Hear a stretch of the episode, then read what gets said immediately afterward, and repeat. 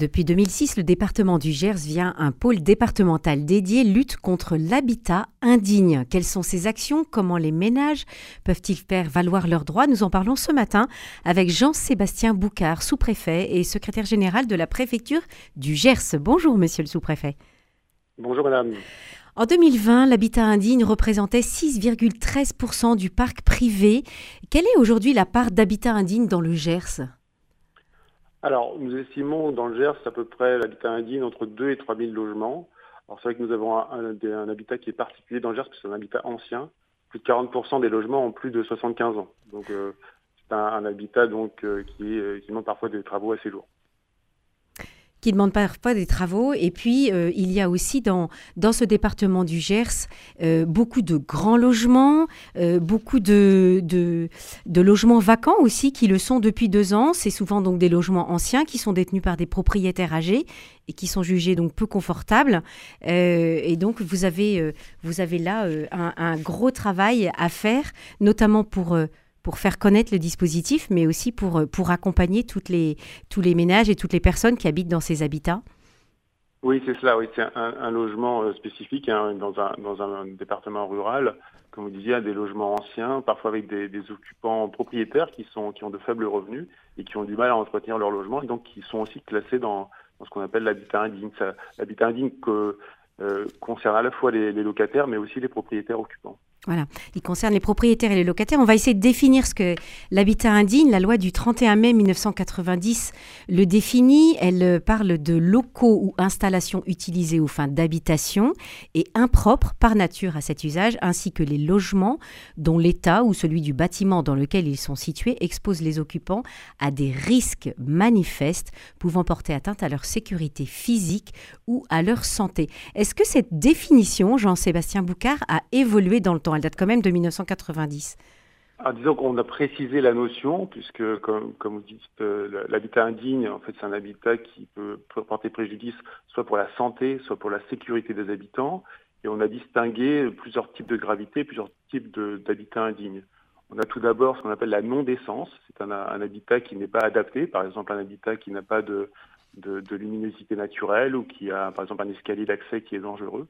Donc ça, c'est, je dirais, la, catégorie à peu près la, moins grave. On mm. a aussi des habitats qui sont touchés par des, règles qui ne respectent pas les règles sanitaires.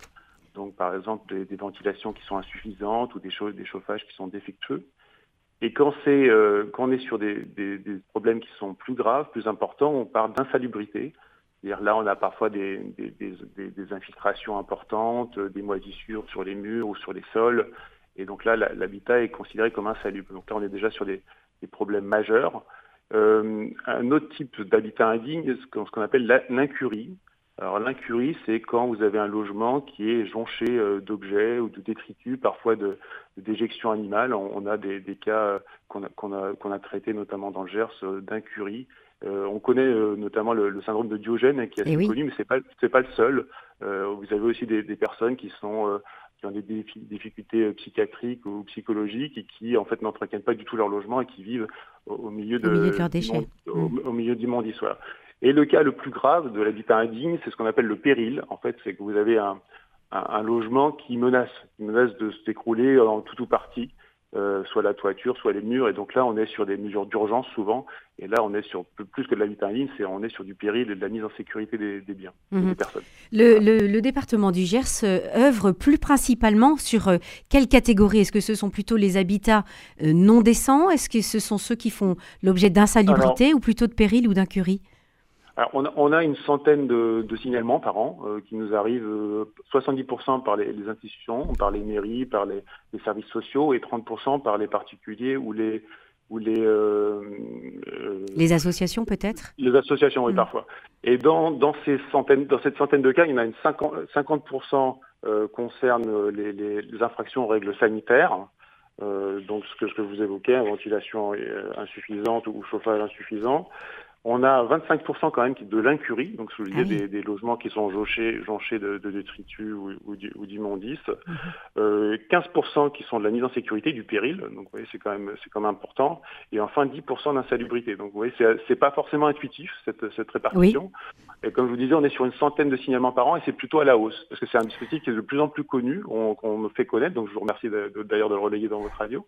Et donc euh, on, a plutôt une tendance à la hausse de, de ces, de ces Euh, quelles sont les obligations et les compétences des, pouvoirs publics et puis de leurs partenaires aussi, parce que la, la préfecture du Gers n'agit pas seule euh, en cas de logement indigne oui, voilà. En fait, quand, je vous ai énuméré tout à l'heure les, cinq catégories, c'est parce qu'en fait, on a des, compétences différentes en fonction mm. de, ces catégories. La non-décence, c'est la CAF qui va, qui va traiter la non-décence et donc qui, va voir avec, entre le locataire et le propriétaire euh, ces problématiques de, de, l'habitat qui sont, euh, inadaptées. Ensuite, on, distingue entre les, infractions aux règles sanitaires et le péril. Là, c'est la compétence de la mairie. Donc, c'est le maire qui est compétent directement pour traiter ces cas-là. Euh, quant à la préfecture, quant à, l'État, il, va régler les sujets d'incurie et d'insalubrité. Donc voilà, il y a une distinction des compétences, mais en fait, on travaille tous ensemble, puisqu'on a un pôle départemental, comme vous le disiez dans, dans, l'introduction, mhm. où on, met tous les partenaires au moins une fois par mois autour de, la table pour traiter les dossiers qui nous seront montés. Et on travaille de concert pour en fait trouver la solution la plus adaptée au type d'habitat insalubre qu'on a, que l'on a détecté. Mhm. Alors, puisque vous parlez d'habitat insalubre, est-ce que vous auriez un, exemple, Jean-Sébastien Boucard, à nous, à nous soumettre de, de l'action de la préfecture du Gers euh, pour, euh, en faveur de, des ménages qui sont dans, dans, dans ce genre d'habitat indigne alors, on a vu, je vais vous donner peut-être un exemple d'incurie qu'on a vu l'an dernier, qui a, été, qui a été médiatisé. C'était euh, une dame qui vivait au milieu d'une cinquantaine de chats et qui, en fait, générait, elle vivait au milieu de, des, des, déjections des, animaux. C'était vraiment euh, même très gênante pour les voisins. C'est ah par les, voisins, les voisins qui, qui ont signalé le, cas. Donc il a fallu traiter le sujet à plusieurs niveaux. Déjà au niveau social, vis-à-vis de la dame qui ne se rendait pas compte dans quel état elle vivait. Euh, vis-à-vis des voisins aussi parce qu'il fallait traiter le logement et puis aussi vis-à-vis des animaux notamment avec la SPA donc oui c'est un cas un cas typique mais euh, les cas sont nombreux comme je vous disais on a on a on a 25% de d'incurie donc c'est des cas qu'on rencontre assez souvent en fait les gens euh, vivent dans des, conditions qui sont inimaginables, c'est-à-dire au milieu d'immondices ou, d'éjections d'animaux. Et que se passe-t-il dans ce cas-là? La, personne est, mise à l'écart et, enfin on lui propose un autre logement le temps qu'elle euh, que le logement soit nettoyé. Comment ça se passe? Oui, alors quand c'est euh, quand c'est de la responsabilité du propriétaire, par exemple quand vous avez un logement qui est qui est insalubre du fait que le propriétaire ne l'a pas entretenu, euh, le locataire va être logé aux frais du propriétaire. Donc on, va trouver euh, un logement à louer et c'est le propriétaire qui va, qui va payer le loyer. Donc ça c'est le temps soit de faire les travaux, et si jamais les travaux sont trop lourds, eh ben le locataire aura le droit à une indemnité de la part du propriétaire. La difficulté d'Angers, c'est qu'on a une peu d'offres locatives et donc parfois on a des difficultés à reloger même la personne, à trouver, à trouver un logement pour la, pour, pour la, louer de manière, la loger de manière temporaire. Mais, mais dans, ce, dans ce cas de cette personne, euh, en fait, le propriétaire n'était pas responsable, puisqu'une personne qui garde ses animaux et, toutes les déjections qui, qui en découlent. Euh, Là, c'est pour ça que je vous disais, en fait, on travaille avec le conseil départemental, avec les services sociaux, hein, ah parce qu'on a, des, problématiques parfois qui sont sociales euh, voire médicales. Hein. Il y a peut-être des, gens qui ont des problèmes psychologiques ou mhm. psychiatriques. On est, on, est, on est obligé de travailler en partenariat avec soit les, services de l'État, l'ARS notamment pour la santé, ou avec le conseil départemental sur le, euh, sur le, les services sociaux. comme je vous disais, la particularité du GERS, c'est qu'on a aussi beaucoup d'occupants euh, qui sont pauvres. Et donc là, là, on est sur des difficultés plus, plus importantes parce qu'on n'a pas de propriétaires, on a des, des, occupants pauvres, propriétaires, mais qui n'ont pas les moyens forcément d'entretenir leur, euh, leur logement et donc des, qui vivent dans des logements dégradés. Et là, il faut travailler sur des. L'État a aidé, hein, comme vous le savez, il y a eu plusieurs mesures, notamment il y avait ma prime rénov ou, ou, ou, des dispositifs de, de, de, de, ce type, mais qui ne sont pas forcément connus.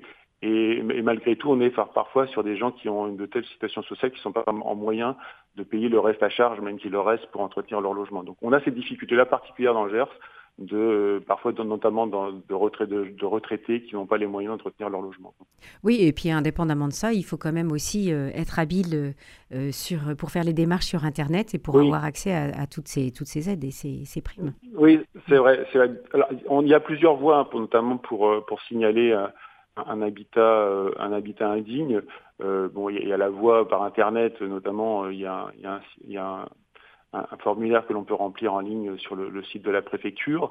Mais pour les gens qui sont loin, qui sont loin de, de l'internet, ils peuvent aller se signaler en mairie aussi. Euh, les mairies, puisqu'on travaille avec eux, les maires ont été formés hein, sur, sur l'habitat indigne, donc ils sont au courant. Euh, il y a aussi un numéro vert que je peux vous donner, ah qui, est, qui, est le, qui, est, le, ouais, le 0806 706 806, c'est un numéro national. Et en fait, euh, que vous soyez locataire notamment ou propriétaire, vous pouvez appeler ce numéro et vous aurez des conseils pour, pour lutter sur l'habitat indigne. Il y, a, une autre moyen aussi de se signaler, c'est les maisons France Service. Des maisons qui sont euh, éparpillées, on en a 27 dans le Gers, où les gens qui sont un peu plus loin d'Internet et, qui, euh, qui, sont victimes de la fracture numérique peuvent aller se renseigner. Il y a quelqu'un qui les renseignera aussi sur les démarches à suivre euh, si elles sont victimes d'un habitat qui, est, indigne. Est-ce qu'un locataire a, nécessairement besoin d'envoyer un, courrier recommandé à son propriétaire pour l'informer des désordres qui affectent son logement? Alors oui, le, propriétaire et le, locataire ont, des, droits et des obligations respectifs. Euh, le, propriétaire doit fournir un, habitat qui est sûr, qui est, salubre et qui est digne. En revanche, le locataire, lui, doit payer le loyer. Donc en fait, ce que, je conseille moi aux, locataires, c'est de surtout ne pas rompre le, paiement des loyers, mais de d'écrire au propriétaire pour signaler euh, euh, les, troubles qu'il subit. Et si jamais le propriétaire ne, bah, répond pas à ces, courriers, il peut euh, saisir le pôle euh, de lutte contre l'habitat indigne, le pôle mmh. départemental. D'accord, et c'est là que vous intervenez. Alors, vous avez dit qu'il ne faut pas interrompre le paiement du loyer euh, de sa propre initiative, mais pourtant, il peut y avoir une suspension du loyer et, de ce fait, un prolongement, une prorogation de la durée du bail? Ou pas? C'est-à-dire si le, si la personne ne peut plus habiter le temps des travaux, est-ce que le, ah bail, euh, le, bail peut, le, bail, peut, être prolongé?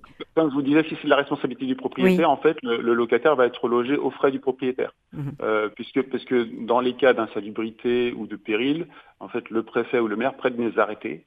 Et donc, le, propriétaire est obligé de se conformer aux arrêtés que le maire ou le, ou le, préfet ont pris. Donc, il, a une obligation légale et il est encadré par cet arrêté. Donc il doit reloger à ses frais euh, le locataire qui a subi euh, le, logement indigne. Est-ce que, euh, Jean-Sébastien Boucard, le, si le, signalement effectué n'est pas suivi des faits, est-ce qu'il est qu'il y a d'autres solutions, d'autres moyens pour que les personnes puissent habiter dans un habitat digne? Alors, comme je vous disais, on, est, euh, on est aussi sur euh, des mesures parfois qui sont répressives vis-à-vis des mmh. propriétaires, ce qu'on appelle les marchands de sommeil. on travaille avec, le parquet, avec les magistrats pour lutter contre ces personnes qui abusent, je dirais, de, de, la faiblesse sociale ou, de la précarité de, personnes qui sont faibles. Donc, on travaille sur ces, mesures-là. Et puis, dans ces cas-là, on essaie de les accompagner socialement vers, vers des logements, notamment avec les offices HLM. Ah ou, les, ouais, ou les, les, bailleurs sociaux. Donc on est sur cet accompagnement pour les sortir de cette dépendance à, des, à des, marchands de sommeil qui, qui, relèvent du, du pénal. Hein. Ah oui, oui, c'est ça. Alors on entend bien que voilà, la, la préfecture du Gers n'agit pas seule. Euh, il y a aussi le Secours catholique, la Fondation Abbé, Abbé Pierre, pour ne citer que ces deux associations qui luttent à vos côtés contre l'habitat indigne. Qu'est-ce que cette complémentarité permet? Ah bah c'est une complémentarité qui est, je dirais, effective parce qu'on va, on va jusqu'à la personne. Euh, les associations, elles sont à nos côtés. On a notamment l'UDAF, hein, l'Union des, familles, qui est au sein du pôle, et on travaille avec plusieurs associations que vous avez citer notamment. C'est vrai que la Fondation Abbé Pierre, elle travaille notamment au financement auprès de l'ANA, l'Agence nationale de l'habitat. Elle participe justement au relogement des, personnes. Donc euh, c'est une complémentarité. Euh, les associations tout connaissent. C'est aussi un, lien d'accès pour les personnes qui, sont victimes de l'habitat indigne. Et, donc on travaille de partenariat, parfois par des remontées d'informations ou sur l'accompagnement des personnes qu'on doit reloger, parfois trouver, pour lesquelles il faut pouvoir trouver des meubles ou les aider dans leur quotidien. Donc on est sur euh, cette, continuité, je dirais, de, de services publics qui va de l'État en passant par les collectivités et les associations euh, notamment, on a un groupement d'associations qui s'appelle Gers Solidaire dans, le Gers et qui regroupe euh, notamment la Croix-Rouge, euh, le Secours catholique et d'autres associations qui nous aident.